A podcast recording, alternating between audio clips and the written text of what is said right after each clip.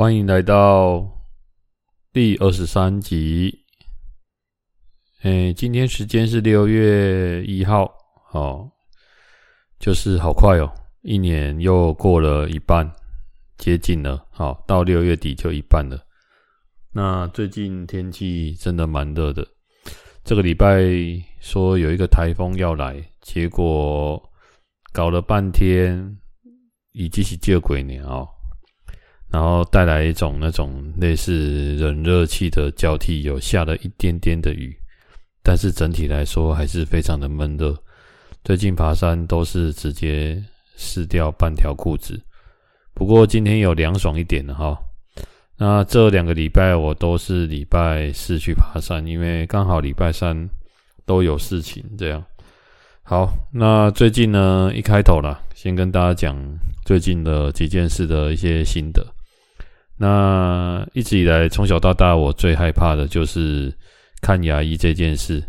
那最近刚把整个牙医的诶、治疗整个完成，也到一个段落哦。就是在这边要跟大家讲哦，就是说，诶、我觉得一个好的牙医师真的是有差了哈。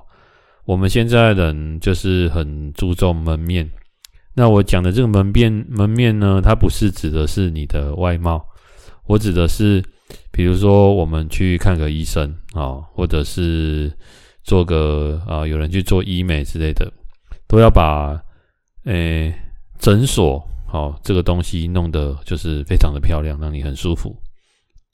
但是呢，其实这样是没有错的，好，让你觉得有安全感。但是有些诊所，我觉得你真正的关键还是主治的医师，那医生的技术好会比较重要哦。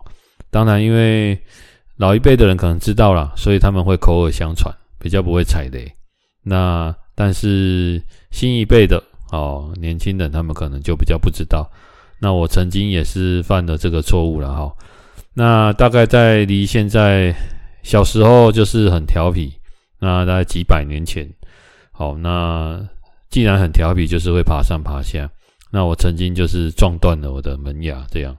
那我们大家都知道，牙齿大概就是长两次啊，很不幸的那是第二次啊，所以我当然就把门牙的部分重新做过。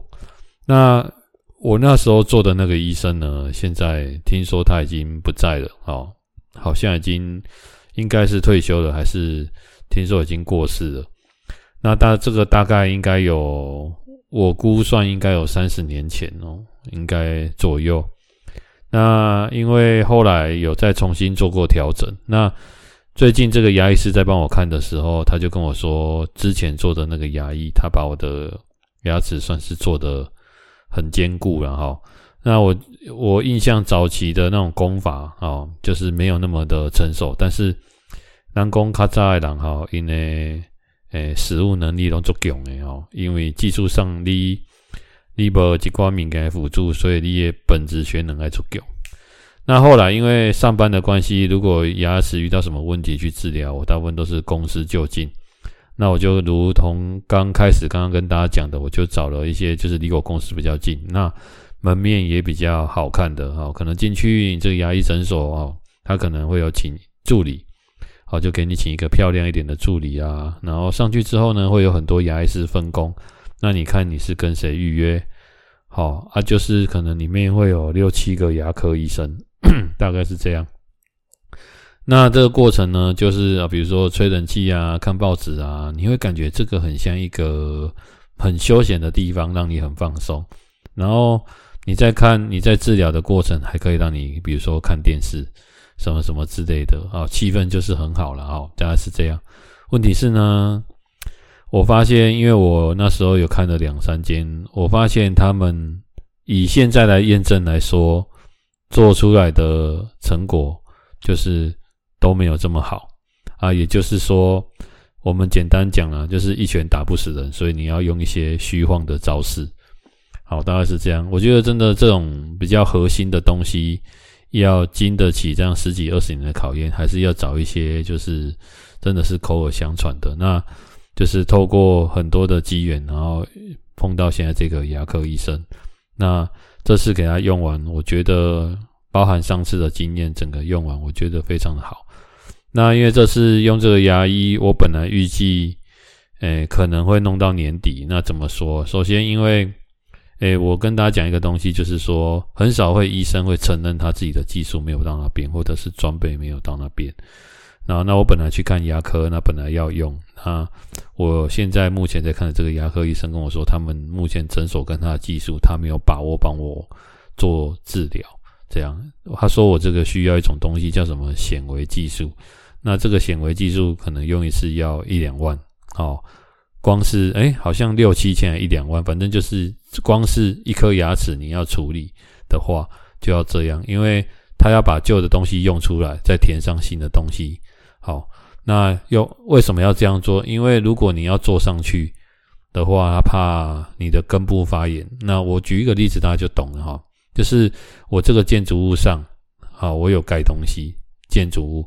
但是我建筑物的那个地基好，我不知道它到底是好还是坏，所以我因为我要盖新的建筑物上去，但是我如果用旧的地基，我怕它里面说不定已经，比如说有坏掉，或者是说可能有水土保持做没有很好，好，给他 Kiki 要帮你好，那当然他也可以直接不帮我做，直接就做上去，他也可以不用管那么多，反正我就赚你这个钱就好了，到时候你有问题再来用，所以我就说了。因为他是很有道德，然后做事情也蛮龟毛的。他认为，不管你前面怎么样，经过他的手就是要变好，所以他没有他没有相当的把握，说他那边的仪器跟他他的技术能够帮我把这个做好，他就帮我转诊到大间的呃医院的牙科。那我这辈子也没有去过大医院的牙科哈，哦，那就是这次是去荣总啊。一般我们看牙科不会到龙总高医啊，或者是这种比较大型的医院去，为什么？因为要排队啊，要时间呐，哈，啊，真的是很蛮花时间的。不过他们的仪器设备确实是很好。OK，那为什么我本来说要很久？呃，因为我基本上排看牙科一个月，以他们的进度来看，我只能看到一次。所以如果说我今天要这一个东西我要分三次治疗，那我等于三个月才能治疗一个。那假设我有两个，那就要六个月，类似这个意思。所以我当时候觉得，哦天哪，这个要用好久，那真的要很有耐心，而且还要再瞧时间啊。不过呢，就是这就是有的时候工作有工作的好处啦。我的工作是弹性的时间，所以难免会有一些人他本来预约好做取消，我就候补上去。对。那当然，这时候这时候你就必须随传随到嘛，好，所以也就是说，可能诶有人取消，他会马上通知我。那当然，我也有先跟他说，如果有人取消，你就通知我。那那个时通知的时间呢，可能就是比如说下午三点啊、四点，可能是我睡午觉的时间。可是我的人就是，我觉得要用，就是要把它用好，所以我愿意牺牲。不然你要照正常的排排列，如果中间又有什么 trouble 的话，哦，那你可能这一弄要弄很久。好，所以这种东西它虽然在用的过程不至于说，因为我们不会痛嘛，那但是我觉得你为了要省事，然后要要速度把它赶快用好，好，所以就是我觉得时间弹性，所以有很多人就说就是，呃，时间也是金钱，这倒是真的，所以很顺利了啊，就是在呃这个月就把它整个用好，整个六次把它完成。之后再转到原来这个诊所的牙科做后续，诶诶，就是我跟你说底部打好了，是后续要往上去处理，那就整个用好了。那其实也蛮推荐的。那我我后来我就发现说，像这一种就是人家说的高手在民间，但是很少人会发现说有这样。厉害的牙科医师，好，那么这牙医师蛮有趣的，因为他本身就是可能眼睛有稍微有一点，就是我们讲的，诶、没有办法对焦，可是他确实是看得很清楚了。那他又有很龟毛，就是龟毛，就是说他对他的作品有完美主义的概念，他弄不好他就会一直弄，好，把你调整到最佳，他看了要舒服，对。所以，我我刚刚说的就是门面嘛，这个诊所看起来门面普通，那牙医师看起来也普通，好，可是呢，他的技术确实很好，所以很推荐给大家。当然，如果你是在高雄，那你又想要了解，没有关系，我也没有收任何什么什么费用，月费费用，是纯纯粹使用心得。那有的话，大家可以再留言问看看啊。而且他推荐你的东西，比如说要用的一些器具，都是相当的务实的。好，这是一个。那最近 因为已经来到六月一号，那最后一个月，哦，就是什么叫最后一个月？就是我们公司的一个，诶，竞赛的活动来到最后一个月，所以最近压力也特别大。最近突然有一个感觉，那待会会跟大家讲这是什么样的感觉。最近有一股就是像我民国一百年的一个冲动，我很想要，就是如果我熬完了最后这一个月，我想说很想要，就是人直接走到机场。买了一张机票，然后出国神隐个一个礼拜，去哪里都没关系，然后再回来，这样给自己一个就是自己的时间。好，每当有这个冲动，我觉得啦，哦，为什么不是现在？因为事情还没有结束。我觉得如果在还没有结束之前，你做这样的事情，我认为那就是一种逃避。好，那如果在结束之后你做，它才是一个收尾。不管最后结果到底是怎么样，我觉得它就是一个收尾，也算是事情有一个，诶、欸、诶、我们叫水落石出，有一个交代。好，所以如果到时候真的有发生，不管什么事，好事还是坏事，都会跟大家讲。好，这就是我我最近的一个心得。好，那上次第二十二集在录的时候，有跟大家说一件事，哦，就是要跟大家分享一个我学生时代发生的事情。那这讲起来是，呃，有点害羞，不过大家可以听听看的啊。就是，呃，在我专科，呃，四年级，我记得是四年级还是五年级，实际时间有一点忘记了。好，那我们学校是这样，就是，呃，当我专一的时候，就是我国中毕业，好，之后的第一年，就是我专一的时候，那时候我们必须。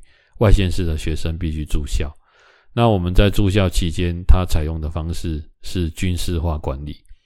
这现在讲出来，你会觉得很好笑，就是我们又不是军校，好，那也不是说什么像，诶，什么国中有的比较严格的要全部理平头，也不是，好，但是学校呢，它没有法禁，但是呢，你住在宿舍的学生，你必须做两件事，第一个叫早点名。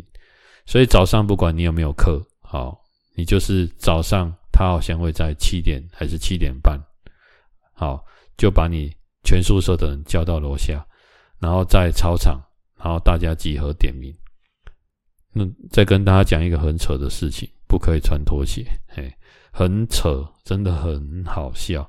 但是呢，基于那时候高国中刚毕业，我们又住在那个第一次到外地去住。当然是蛮兴奋的，但是也觉得哦，原来住外面就是这样，原来学校就是这样，也没有做出什么反抗了哈。对，不过心里是默默的觉得说，我看哈，明年就搬出去外面住好了。哎，那时候是想法是这样，所以二年级我们就搬出去外面住了。那跟同学我们就大家混熟了啊，那就我们就合租一间。好，大概是这样，那时候都是这样。结果很好笑的是，二年级他就取消了这个规定，我真的觉得也很神奇。好，紧接着人讲啊，你可以要对对对德语的意思是赶快呢。有的人就是我有听过同事在分享说，他待过的公司几乎现在都倒了。我就说哦，那你现在到我们公司，我也觉得有点紧张了哦。对，这是开玩笑的啦。那二三年级基本上我们都这样，三年级我有短暂的回到。就是学校住半年，那时候也不知道什么缘分，那也不是跟自己诶同科系的，好，就是可能我记得好像是跟电机系，好，反正就大家住一起的。那到大概到三年级，基本上学校就蛮自由的，那也已经没有那种晚自习，什么晚上七点到九点，好，我记得那时候晚自习去那边都是听音乐啦、看漫画啦，好，就是没有人在自习啊，诶，那有时候会翘掉晚自习去外面打电动。那教官就会出来抓或者之类的，大概是这样啊。那时候我晚自习，我都躲到一间餐厅，在那边看《天龙八部》。哦，跟我一个现在是我妈级的同学啊，因为他已经搬到外面住了，他一下好像就搬到外面住了。哎，我记得印象是这样。好啊，那状况就发生在四年级，在我们学校的外面的门口盖了一间，就是有一个阿姨，她盖了一间，就是专门租学生的学生宿舍。好，啊，你把它想成是外面的套房，这样就好了。那一人一间，那它总共有五层楼，好，大概是这样。那一楼都没有住人，就大家可以停车。二三四一层楼大概会有嗯十间房间吧，我也忘记几间了。好，反正我们住在四楼，有的同学住在五楼。那有一个人一间的，也有两个人一间的。好，没有三个人或四个人一间的。那当然我就住在两个人一间了，因为基于当时候，诶学生算是蛮穷苦的了，也只能跟同学 share。好，两个人一间大概是这样。啊，不然其实是一个人一间会比较好啦。啊，不过就比较贵嘛，哦，大概是这样。那时候那时候的状况呢是这样。那六楼呢是房东的儿子，那他独占六楼。那我曾经有看过，里面有非常多的设备仪器，哦，就是可能一些，诶，住在这栋，诶，我现在简称它叫学生宿舍了，哈，当然只是是外面的，哦，房东不是学生，不是老师，也不是学校的人。是一个阿姨，好，类似这样有钱的阿姨啊，我们这样说了，好，大概是这样啊，人也也真的也不错了啊，大概是这样。那那些仪器就是可能是这个学生宿舍，那它的一些设备在上面，比如说什么电表啦、水表啊，还是有的没有的，大概是这样，或者是一些网路了哦。以前是这样啦。好啊，事情是发生在这样，后来我们好像在四年级要到五年级。的过程当中，我们这一栋的正对面，好，盖了一栋比这我们原先这栋还要高的学生宿舍，但是也是外面的人盖的，不是在学校里面，哦，就是供我们这样，反正同样的，但是它比较高，好像有九楼还是十楼，哦，大概是这样，所以两边是互相，我看得见你，你看得见我，如果我们站在窗户的话，哦，大概是这样。那窗户是这样，白天你在看对对面的时候，对面是会变成一面镜子。可是如果到了晚上，里面点灯的时候，你从外面就可以很明显的看到里面。好，那我们是住在我们的宿舍是到五楼，那他们的宿舍比我们高。那状况来了，好，我们的同学有一个，有的人他会习惯，就是因为我们都会去洗衣服嘛。啊，洗衣服完我们就会拿去晒嘛，哦，大概是这样。那有的人会直接烘干，OK。那我们那时候我记得就是拿去晒的时候，有的同学他会把它晒在我们住着宿舍的顶楼，OK。好，那我们那时候有大概一二三四五六七八九个同学都住在这栋宿舍，八九个，好。那我们有一个同学呢，就是我们不同间，但是我们有一个同学呢，就是每次他上去收衣服都收很久。OK，有一次呢，就让我们另外一个同学，好啊，我先跟大家讲，那时候手机还没有很流行，好，不过那时候已经有了，对，就让我们有一个同学，他就发现他怎么收那么久，他就绕上去看，然后他绕上去看的时候呢，就看我。上去收衣服的这位同学，怎么在上面好像在看什么东西被被发现啊？我先讲一下，我这个同学哈，他诶长得有点像宅男，好，就是我们讲的看起来有一点大家想那种宅男啊，理个平头啊，感觉就是也没有交过女朋友的那一种，好啊，有一点我们台语叫做畏畏缩缩啊，就是尾尾睡啊。就是很像那种公园阿伯啊那一种的，然后他会可能靠近你，然后把大衣弹开，然后里面都没有穿的那一种。但是我先跟大家讲哦，就是实际上他不是这样的人啊，他只是话比较少了。好，啊人真的不错了，他只是说，诶，我们那一群同学里面有几个同学，他们都是能够给他勾引，就是跟女生讲话会脸红的那一种。好，跟我就比较不一样。好。大概是这样，好，然后他在干嘛呢？好，原来他在看对面晚上，好，对面窗户里面的宿舍的人在干嘛？在这样。好，那大家听听看哦，在干嘛？那为什么对面的人没有发现？因为你在五楼顶楼的时候，好，诶，我先跟大家讲，五楼上去叫做顶楼。那顶楼有一半是筛阶，一半是那我们我们称叫六楼好了，就顶楼就六。那有一半是那个房东的儿子，好，他在里面。好啊，我们就在那边。可是我们看对面，在晚上的时候，对面看出来，他看不到我们，因为我们顶楼是暗的。这样大家听得懂意思吗？可是我们看对面是灯火通明的。那有的人，他白天出门。他可能白天之白天他有在拉窗帘，晚上他可能就没有在拉窗帘，而且他看对面是暗的，就很像你在山上，然后你把你家的门帘打开，窗户打开，你看出去是一片山，乌漆嘛黑的，有人你也不知道，好，大概是这样。所以有些人他就是没有发现，那后来才知道说，原来他在那边看一对情侣，好，那那对情侣在干嘛？他们在做羞羞的事情，好，我们简单讲就是这样。好，那我们简称呢啊，啊因为那对情侣是这样，后来这件事让我们知道之后，好，就传开了，所以我们都会有同学。当然，这个人被我们拷碎一顿了，好，就是拷碎一顿，不是说他什么变态啊，还是什么什么，不是拷碎，就是说啊，我喝康啊，我的道谢宝，好，类似这样。好，那时候就是这对男女主角呢，嗯，有一点微微的胖。所以我们都叫他王治郅，哦，男生叫王治郅。那大家去上网查一下，有一个叫王治郅的这个人，这个人是一个大陆的球员。啊，谁啊？呢，全是和田美纪啊，好呆好呆啊，呢。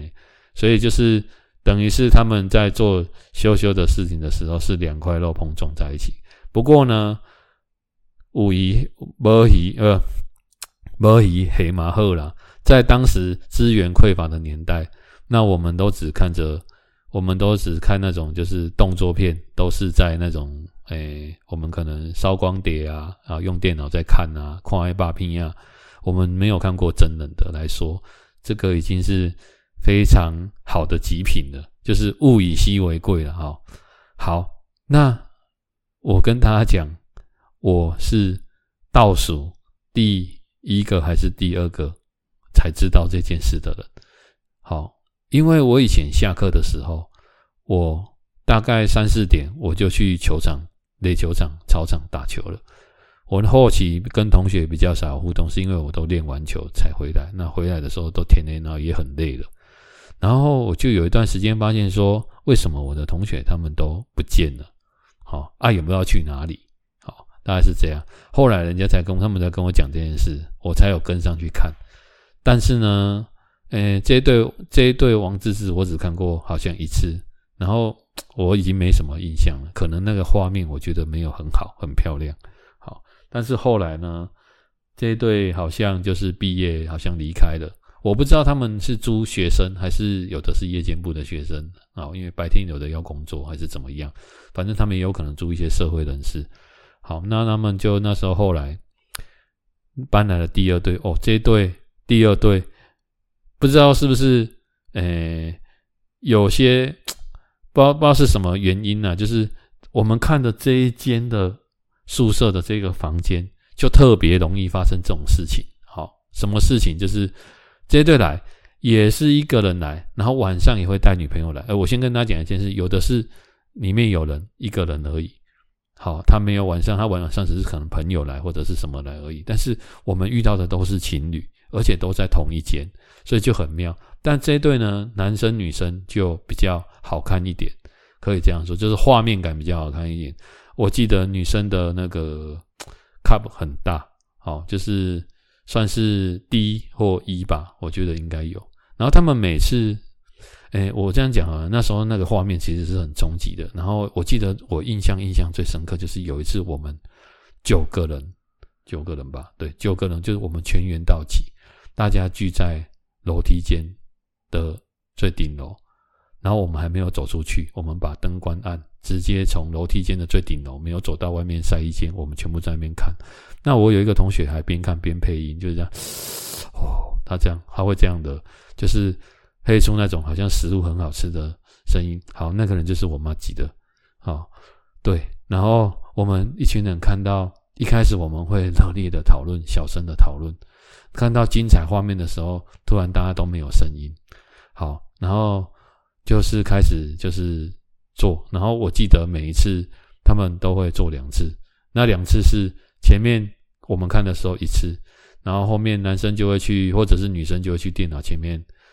呃，就是玩玩电脑，然后另外一个好像去冲个澡还是干嘛的，然后他就会抽一根烟什么之类的，然后后来结束之后还会再来第二次，就是每一次我们看他都是两次，但是我印象我只看了两三次，但我同学他们应该看更多次，因为他们就是下了课没有地方去，他们没有什么社团活动，他们都是跟着我的社团，不过是来点名的，所以他们基本上就是就是很早就会回到宿舍。好，那我们还有做一些很疯狂的事情，很好笑，就是因为那时候我们都是从宿舍看对面看到他们，那我们就大家有提议说，因为他们后来就关灯，然后好像出门了，结果我们同学就跟下去啊，然后他在我们宿舍隔壁的全家买东西，我们全部的人跑进去那间全家，好，然后一起去朝圣，好，朝圣知道吗？哎。就是去看一下本人到底长什么样子之类的。当然他们不认识我，但是我们很知道他。好，所以那段过程很有趣啊。这段过程呢，我在毕业，我们在毕业典礼的那一天，我们大家有回到班上，然后我们那时候有录了一块一一块光碟。那这块光碟是我们大家上去讲那种，就是说，诶，我们毕业的一些感言。好。那我先跟大家讲一件事啊，这个毕业感言我稍后讲。就是其实，在那个年代，手机拍照功能，但是它的录影拍照功能都没有很好，所以要不然的话，有可能啊，哎，就录了啦，就那时候就把它录下来了。但是我们没有这样做了，我们仅限于就是这是我们九个人的秘密啦。不过在我们毕业的那一天，就是呃，我们有一个同学，我忘记是谁了，有上台分享。我们叫做 live show，好，最早的 live show，哎，就是我们有分享这件事，然后这时候引起我们全班同学男生的一声哗然，就是大家觉得哇，天哪，怎么这么好啊？他们也想要来看，可是呢，我们已经毕业了，我们也搬离开那边了，然后那边现在目前也不是住那些人，好，所以也就没有了，绝版了啊，所以再也看不到了。这就是我们学生时期，也是我人生第一次。真的看到有人在我的眼前，好，他们直接做害羞的事情，这是第一次。当然，我要跟大家讲啊，可能也有人真的看过了，不过我想很多都是不小心撞见的了哈，没有那种在看整场的了，大家懂意思啊哈？诶，我有在看鬼女的演唱会了，好，黑洞爱天时地利人和，好，类似这个概念。好啊，那在我毕业之后呢，我跟我另外一个同学，我们搬到另外一个地方去住。那那个，我觉得出了社会就是不一样，因为那时候不再住在那种学区里面。好，那学区外面就有很多社会人士。那时候我们住的是一间就是大楼，大楼里面然后分割个三个房间。那它因为它有轻装潢，所以上面会有那种轻装潢的那种诶帐帮哦，就是。像木板这样，所以其实隔音很不好，我只能这样说。我们那时候，我记得我跟我这个同学也是，有时候因为我们住雅房，好有一个阳台，三更半夜哦，有时候要去上厕所的时候，也都会听到就是一些人共诶奇奇怪怪运动的声音，而且非常的大声，而且他们几乎没有在管你到底旁边有没有人。懂好，你住大楼一定有公共区域啊，他没有在管那些的，好，他们就在房间弄得非常的大声，好，所以我们在上厕所的时候，好，边上边听，好，边想象，我只能这样讲，好，后来呢，你可以想象一件事吗？因为通常我那弄阿妈阿妈听嘛，结果我们那时候有三间，有另外一间的人，他就再有一次觉得这个声音实在是。可能太过火吧，他就半夜跑出来，直接在他们在进行过程当中敲门，就跟他说：“不好意思，你们可不可以小声一点？”好，那因为这件事后来成为一个导火线，所以后来有一天他们两个，我刚好回到住的地方，那他们我的室友跟我说，他们两个那一天在吵架，不是在羞羞的事那一天，是后来有一天吵架，两个吵到还把他叫出来当公证人，这样还打了一架，互相推挤。哎呀，当然后来就是搬走了啊！我知道那个也不是我们学校的学生，还是夜间部的，也不是。好，所以就是在社会上哈、哦，我们实在是也遇过很多很多这种诶有趣的事。现在讲起来，你会觉得哦，可能有听过，但是却从来不曾看过。好，我再跟大家讲一件更扯的事情，跟这个没有关系。我那时候住在那个地方，觉得真的是他妈的运气，真的是那时候真的是很不好哦。你们可能大家没有想过说，那个我们是那个木板隔间，那我们有一次台风放假，好，就是可能就是没有门，没有门关好，可是窗户没关，可是因为风太大，从风从窗户吹进来，压缩到我们房间的隔间木板，整个变形，门关不起来。你可以想象那个木板隔间有多扯，那个真的是有够，哎，我们讲的有够烂的，然后过得实在是有够心酸的。那还有一次是发生在晚上睡觉的时候，因为外面的风雨很大，结果水从阳台淹进来。我半夜的时候睡到一半，因为我的床很低，然后我的手有时候睡觉的时候手会伸出床外，我碰到水，我吓到，哦，原来我房间淹水了！天哪，大家有想象过你住在九楼？我记得那时候在九楼，九楼的房间，大楼九楼房间竟然会淹水。天呐，那个不是透天才会的吗？好，反正那时候发生很多很多的那种类似这种鸟事啊，哈，对。不过我我真的觉得人住在某个地方，真的那个气场很重要。啊，就遇到一些鸟事，然后那时候工作也不是很顺利，对。那后来当然就是就搬走了啦，啊，也后来就搬回高雄了，好，那一切就蛮顺利的。好，所以这件事情非常的。诶、跟大家分享了，非常的有趣啊！好啊，当然，我现在还是要跟大家讲啊，这样的事情呢，如果你摆在现在啊，其实不要说以前或现在了，这种其实做这样的事情是非常危险的哦，所以大家不要轻易的，就是，但是可能也没有这种机会了，好，诶，现在跟以前不太一样了，OK，好，那我突然在这边，我突然想到这个。以前这个学生时代的事情，好，那这礼拜我跟大家分享，诶、欸，一部诶、欸、影集，好，那这部影集呢，非常的久，好，那为什么要跟大家分享这一部？诶、欸，我蛮常这样的，就是，诶、欸，听人家讲什么剧很好看，但是有时候我当下，或者是我在那几周，或者是我在那几年，我不会去看。哦，那为什么呢？因为我觉得感觉没到。现在我不想看这一类的。好，不过呢，比如说啊、那时候很有一部很很有名的叫《鱿鱼游戏》，非常多人看过。好啊，在讲那个他们的里面的一些剧情内容什么的，但是我都没看。鱿鱼游戏一直经过了大概半年，还是已经完全退烧了，我才看这部剧。啊，当然我也觉得不错看，不过在那时候的当小就没看，所以有时候我会分享剧是那种可能三四百年前的哦，就是离现在很久的剧，可是很好看，因为我现在有心情看。我这个礼拜呢，直接一口一口气把一部剧五十集全部看完。OK，我从头到尾都没有快转，好，那我就慢慢看，慢慢看，慢慢看。在我在看的同时呢。有一个东西也催促着我把它看完，嗯，首先是它有几个特点我很喜欢。那我先跟大家讲一个，因为这部剧刚好在 Netflix 上很久了，好，很久很久了。OK，它在这边上，可是呢，它刚好在五月三十一下架，所以我刚因为我不喜欢看诶简体字，啊，因为我怕它有时候翻译没有办法那么到位。所以我觉得如果有繁体字，可以这样直接看是最好的。特别是这种有剧情的片，哦，你可能是需要看得懂它的文字，才能理解它的感受。那这部剧叫做《深夜食堂》日剧，好，那我喜欢它几个地方。首先，第一个就是它每一集只有二十分钟，顶多二十二分钟，好，非常的短。好，再来就是它每一集都会有一些我们讲的故事。那这个故事呢，诶，我们在讲一部剧一定会有主角嘛，但是这一部剧它的主角是我们想象的食堂的客人。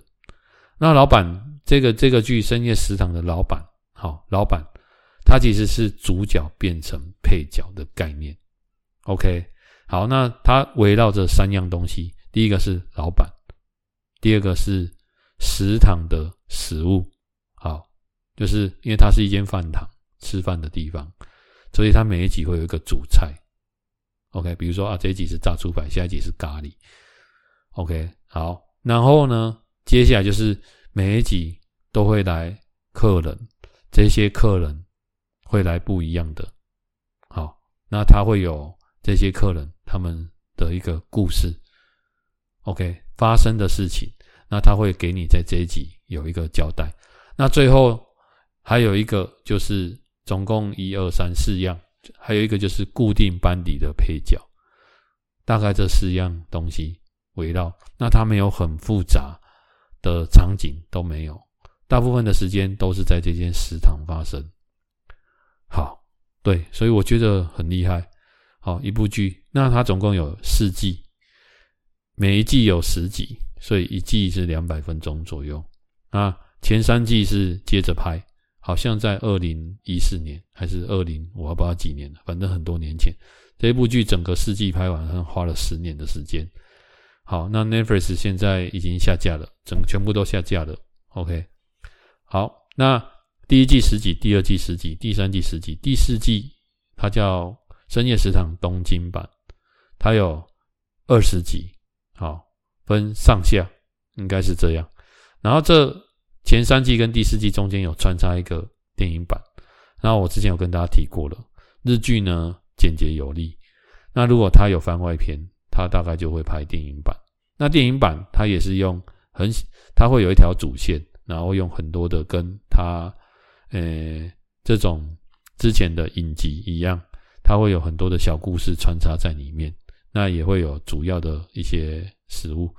那这部剧它围绕着非常多的议题。那主要是它是深夜食堂，好，所以很适合你在夜深人静的时候看，它会让你有一种沉淀感。那它剧故事的剧情围绕着我认为相当多的东西，我用我的记忆讲给大家听。首先，它会有亲情的部分，好，那亲情。之外，他可能会有爱情，那爱情就会有异性、同性的之间的探讨。那当他还有一些可能就是友情，好这一类的。那光这三条线，然后再加上一些呃中间的一些小小的故事的穿插，还有一些我们常常讲的社会议题，这些东西跟日本人的一些观念理念，好，比如说文化。例如说，他们在过年的时候，好会吃荞麦面。那因为为什么要吃荞麦面？他们说，因为荞麦面它很容易断，好，因为它手工的嘛，很容易断。啊，断代表可以断掉今年的厄运。那把它在过年前吃完，吃进去就是把厄运吃掉，好，把今年的一些不好的东西都在这个地方做个结束，大概是这样。那。那因为他的时间是在深夜，所以这些你去想，我们一般来说，我们的人都是白天在工作，对吧？那什么人会在晚上十二点到凌晨七点？因为这个食堂的时间是十二点开门到凌晨七点这段时间，跑到食堂去吃东西呢？简单嘛，就跟我们白天一样啊。哦，我们正常吃饭时间，早餐、午餐、晚餐，然后我们就睡觉了，对吧？等一起吃宵夜嘛。那一定是夜生活工作的人。那你没事不会去做夜生活工作的，你一定是可能是有些情况被迫你必须要去做夜生活的工作，好，或者是你要做两份工作，好，大概诸诸如此类的。然后里面有夹杂着非常多的职业，什么什么老师、律师啊、黑道啊，有的没有特种行业啊，像这种的。好，那有一般学生，好，身份非常的多元。好，那你简单你看起来，你就会觉得，其实这种剧它每一集都有一个小故事，但是我们严格说，它不是每个故事它都会，诶，触动你。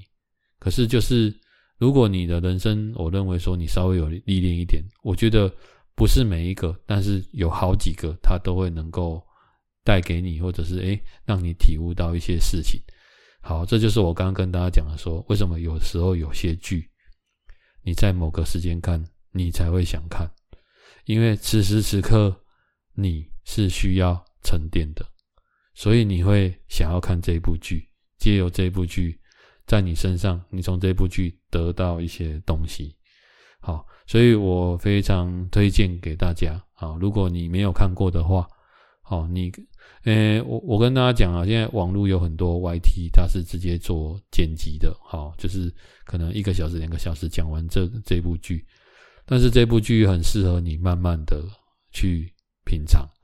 我觉得它不适合看那种快板的。好，一般我们在快看那种快板的，是人家剪辑好的，是说我们不确定我们喜不喜欢，我们可以先预览先看。好，OK，那电影版的部分大概会有一个一小时五十分钟。好，我觉得也不错。好，然后看到一个熟悉的面孔，就是以前以前那个电视剧有一个阿信这部影集日本剧的那个中田裕子。哦，我不知道大家知不知道这个人。他是演阿信成年版的，阿信有三个版本：小时候、长大跟年纪年老年。好，中年版他也有客串演出，也很久没看到他了。好，好，所以诶，大家可以去看看。哈，那今天跟另外跟大家分享一件事情啊，就是最近呢是这样，就是今天看到一个报纸，那这个报纸登登了什么东西？我觉得很妙，我觉得这个社会上真的是什么人都有啊，会做一些让你觉得有点疯狂的事情啊。就是有人登报纸啊，因为我们最近高雄，应该是我们高雄，还是这是不知道是哪个县市的，他就是要做一些道路交通的改革，然后要花钱，然后有一个民众，他叫做施克德，小市民施克德。他说：“其实我们我们道路会造成车祸的五大原因是未注意前车状况、未依规定让车、酒醉驾车，还有违反号志规定，还有左转弯未依规定，导致会有车祸的状况。好，并不是因为我们的道路不好，好啊，但是他觉得政府呢，可能是因为道路不好，想要。”做施工改这件事情，但是他是更认为根本问题是人民的素养太差，所以他竟然把这一份报告，他把它登在报纸的头版。那突然让我这件事让我想到一件事，就是因为最近我家楼下，哦，就是有一个常年来他都有画一个，呃，我记得之前刚来的时候没有，七年前没有，但是这三四年还是这四五年有画一个残障的停车格。它固定是在我们家楼下，好，呃，我们家楼下二楼有一个残障人士，一个妈妈都会带着两个小孩子去上课，然后那是他的停车位，我觉得是特别申请划给他的，啊，让他停他的那种四轮的机车，啊，大家应该有看过，OK。后来我发现呢，因为它这个格子很大，所以很多车子、摩托车也会跟他一样挤在这个格子里面，但是。他的车还是停得进去，四轮还是停得进去，只是其他的空间，好，会有其他的机车停进去。好，那我可以很肯定的一件事，就是这些机车绝对不是残障的机车。OK，因为我就是亲眼看过这一些人，他把车停在这边，走进去我们大楼。好，那我这个人是打从。以前出生到现在，我从来没有在做检举的。OK，那我也不是什么正义魔人，因为我们有时候也会违规。可是我实在是看不下去，你违规，如果你被逮到，你就被罚钱。但是呢，你竟然连残障车位，连残障也在欺负，这个我真的觉得实在是看不下去。好，所以有一次我看那个妈妈在牵车的时候，她因为旁边有停车，害她那个车子，她那个车子可以把库，可是因为它是四轮的，所以她如果她把库要转出来会有一个角度，可是因为那个车卡在那边，他必须很难很难的才能转出来。那在交通在早上可能要载小孩子的时候要出来，好，你很难很难出来，你会在那边卡很久。OK，那有可能是你要出来的时候被其他车又挡到，你可能会引发什么交通事故或被人家撞到都有可能。所以我就检举他。好，那我检举呢，我也不知道怎么检举，那我就上网查了一下，哦，原来就是拍照片就可以，我就拍了照片做检举。哦，我们台湾的警察。是真的蛮有效率的，让我等了很久，我至少等了两三个礼拜，好，网络检举才有回复，OK，然后他的他跟我回复的是说，哎，我先跟大家讲这个检举，其实他这个流程蛮方便的，但是回复是有点慢，好，那他检举有几个条件，大家要听一下，我先跟你们讲他回复的状况，他回复的是说，我的检举可以，但是我的照片不行。那我就想，为什么？他跟我说，因为上面没有明确的标标出今天的时间，OK，跟日期，这样。好，他这个检举有一个规定，就是我今天拍照，假设今天是六月一号，我一定要在一个礼拜内，我记得是一个礼拜内，把这个检举上传，传到他们警察局的那个网络，专门在处理这一块的部分。好，我们可能有民众直接受理的，跟网络受理的，类似这样。然后你必须实名制，也就是你要留下你的名字，好，你的住所，好，他没有在跟你匿名检举的，我我这样讲了哈。但是当然对方不会知道是你，可是我认为现在的社会，如果你有心透过一些管道，可以知道是谁。好，所以你检举这边你一定要写上很清楚，写上你现在你是谁。住在哪里，什么什么之类的电话、email，好，大概是这样。OK，所以我检举之后两个礼拜，我收到还是三个礼拜，反正很久我才收到他的回复。然后我还我就亲自打电话再去警察局，上面有给我一支电话去确认。然后他还跟我说：“哦，那你要用一个东西叫做时间相机。”哦，我才知道说原来有时间相机这个东西。哦，这个东西很妙，它诶蛮科学的，而且它几乎可以把你当下用定位，你大概在哪个地方、什么路上，它会帮你定位出来，所以拍照拍起来也很清楚，非常的好用。好，那我跟大家讲，为什么我打从出生到现在几乎没有做过什么检举？答案是这样，就是因为我觉得没有用。我从以前到现在就觉得很多事情就是。就像你小时候小学生去告状的意思一样，你去学校告状，然后老师会处理，老师不一定会处理，好，或者是有时候处理是有处理跟没处理一样，就是达不到我要的效果。大家这样大家懂意思吗？所以我就很懒得做这件事情，我不喜欢做什么正义魔人。好，那这次是我真的看不下去。那如果这次真的有用，有用我就会检举。好，就像很多人在讲说，哦，你去选什么，选什么，做这个，做那个，我都问一件事情，有用吗？有用的话，即便他是没有钱的，我愿意做。如果可以改变一些什么东西的话，但是如果没有用，那我连想都懒得想。好，我不会去管这种事情。好，大概是这样。所以这次也是静待结果，我就给他传出去。那每次都是那几台车哦。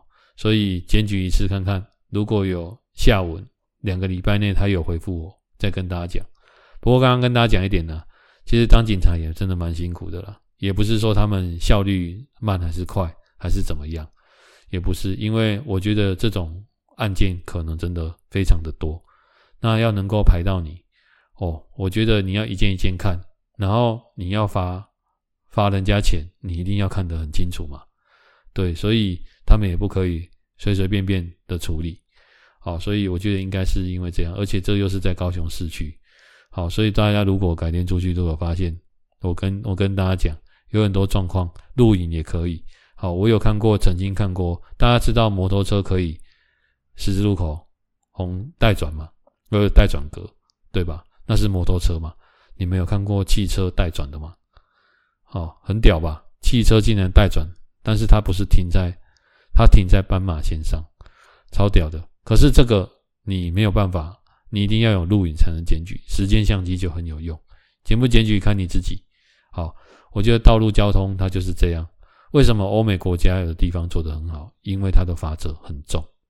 如果你今天你开车撞到人，发生交通事故，或者是过失伤害，发发生像这种事情，我跟你讲，那个会影响罚钱就算了，它会到影响到你的工作。你以后在找工作的时候。他们会做调查，大企业绝对调查。好，调查出来发现你过去你是这样的人，你的人品就有问题。人品有问题，你没有办法做比较好的工作，你就只能做一些沙沙巴工作，就是这样。好，所以他们的法则不仅会影响到，不是罚一次钱就算了，而是影响到你的往后的生活。罚钱人家不会怕了。好，啊，你说做肉体上的处罚，那个没有用。那个不是在，我我要讲的是说，你要让人家觉得这件事有长远性的影响才有用。所以我第一次出国的时候，我发现一件事情，就是我记得有印象到美国去，好，我发现他们在开车，好，这件事情在日本也有发生过。他们很远看到你，他们就会把车速降下来，好，然后甚至他们就会礼让你先过，好，那你只要走在斑马线。你放心，几乎不太可能会有人来撞你，不可能，很少，因为他们远远就会看到你。好，他不是像你看《玩命关头》这种的哦，他可能会来对你，好什么那边乱闯乱撞，没有那个不一样，那电影演的，因为他们知道撞到人的代价很大，违规的代价也很大。那这种伤残人士，我想问大家一件事：如果你是公司的老板，好，那你聘用这个员工要当你们公司的高阶主管。或者中高阶主管，结果你调查发现说他平常有在占用残障车位的习惯，你觉得这个人的可以用吗？你懂哈？这样大家懂意思了吗？所以在某些国家非常要求。当然，如果你是在什么越南啊、柬埔寨啊，完全没有红绿灯的，那又是一回事。那他们有他们的生存之道，大概是这样。好，今天跟大家讲到这边。那有一个很兴奋的事情，在最后跟大家分享，就是我终于抢到，诶，我人生第一张的 TRE 成人展在八月份的门票。好，我想很多男生人生梦寐以求的，就是能够亲眼看到 AV 女优。对，那今天买票的时候，就是我设定闹钟在五月三十一号。好，那因为六月一号开始抢票。我昨天晚上等到十二点才发现我看错了，是六月一号中午十二点。好，那我特别停在路边。好，因为我早上去爬山，那爬完山的时候下来弄一弄，在骑摩托车回家的过路路上，闹钟响了，十一点五十分，我就停在路边准备要抢票。十二点准时开卖，我在什么 KKTix 啊？T I K K T X。抢票，刚打开的时候看到很多票都在卖，没有。我一打开，它有三种等级的票：金卡、银卡，哎，还有一个叫什么白银卡。哦，金卡三天的票，我一打开已经没有了。我觉得这个太恐怖了，是职业抢手。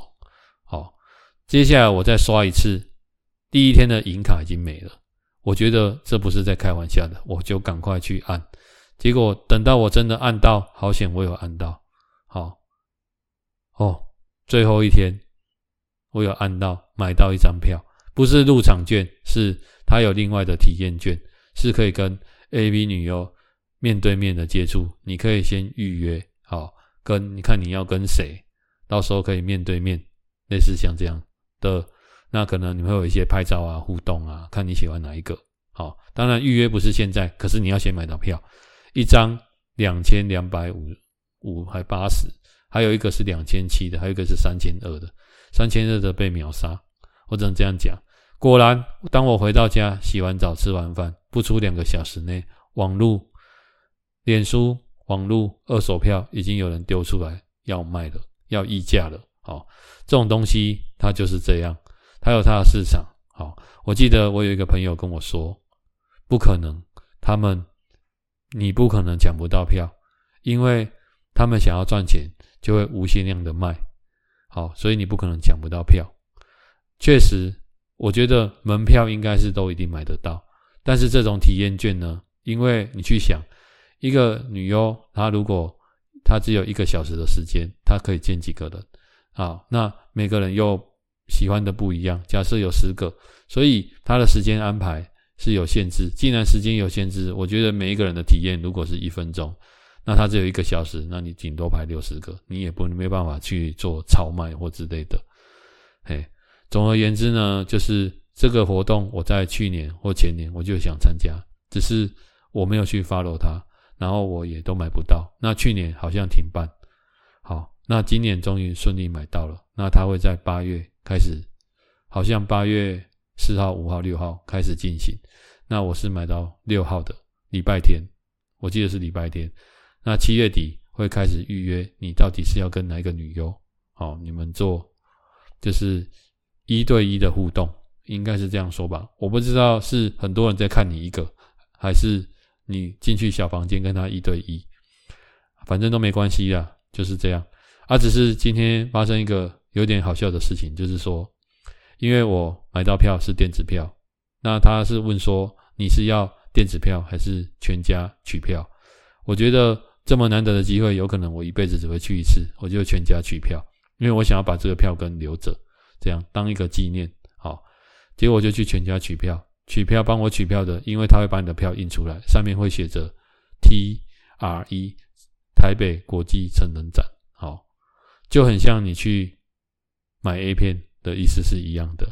那拿给你的又是一位小姐，害我瞬间把口罩戴起来。后来我想一想，我戴口罩干嘛？这种事情也没什么，都活到这把年纪了，好，每个人都有自己的嗜好。大概是这样，我觉得勇敢面对你自己的喜好，跟你的朋友比较熟的朋友分享，这个没什么。好，就像我常常跟一些比较好的女生朋友说，如果你跟我讲你的男朋友，或者你出去遇到人，好，他会跟你说，讲到这种 A 片，他会跟你说，呃，没有没有没有，我我没有在看的，这种我没有在看的，哦哦哦，我不看这种有的没的，哦，这种讲的自己好像就是一尘不染。与世无争，我跟你讲，这种人就是伪君子哦。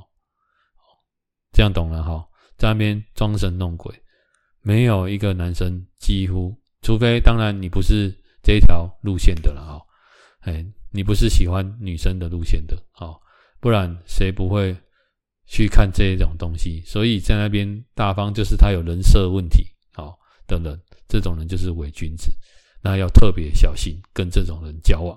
好，当然了，这是我自己的言论了，不代表所有的人都是这样，而只是我跟他们说，这是我辨别一个人的其中一个方法。OK，所以今天就是抱着很像小孩子很雀跃的心情啊，我这辈子只买过两种门票，啊，这种类似像这种的，第一个演唱，第一个是演唱会的门票是 Bon Jovi 的，那第二个就是 TRE 成人展，棒球票不算的话，我就买过这两个，对，这算是一个难得的体验。那当然，到时候如果有去，好，那再跟大家分享。因为它不是只有跟女优接触，它有很多一些，就像小摊贩一样，懂吗？摊贩它会有一个主要的场子，那它有很多的小摊贩，那可以去逛逛看看。当然，现场一定会很多人，而且很多宅男的味道，好，可以这样说，大家应该可以了解吧？然后会有很多的相机拍呀拍呀拍。OK，好，那今天跟大家讲到这边，希望这个节目你们会喜欢。